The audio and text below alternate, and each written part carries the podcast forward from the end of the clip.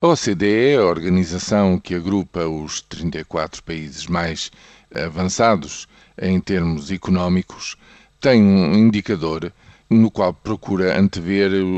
a evolução da economia nos próximos seis a nove meses. É um indicador avançado que procura estabelecer as tendências eh, da conjuntura nos, nos meses seguintes procurando ver até que ponto é que os países se aproximam ou se afastam da sua tendência de crescimento de longo prazo. Ora bem, aquilo que se pode esperar nos próximos tempos, segundo os últimos dados publicados pela OCDE, é justamente uma melhoria geral do clima económico em termos internacionais. Quem vai à frente com mais força em termos de crescimento económico parece ser os Estados Unidos e o Japão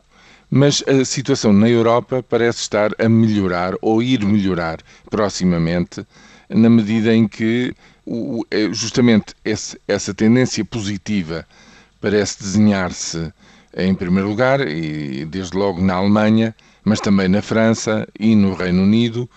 enquanto que a de quebra da, da Espanha e da Itália dá sinais de ter chegado ao fim ou de poder estar próximo de chegar ao fim. O mesmo acontece, aliás, de há alguns meses esta parte, segundo esse indicador, com a situação de Portugal. Quem parece estar a abrandar um crescimento, mas é sabido que são os grandes motores da economia mundial, são justamente a China, a Índia e o Brasil, que proximamente, porventura, terão um crescimento mais moderado. O que é que isto significa para as perspectivas económicas portuguesas? Bem, porventura significa uma retoma da procura externa, ou seja, da procura dirigida às exportações de bens e serviços de Portugal, o que é uma ajuda em termos justamente dessa componente do produto interno bruto, que são justamente as exportações.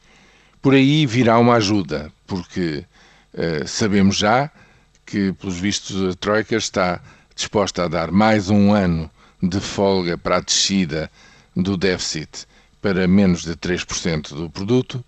e isso significa, para já, segundo os meus cálculos, não mais do que 800 a 1000 milhões de euros de folga este ano em termos orçamentais. Ou seja, o impulso que por aí virá, a ajuda que pode vir por aí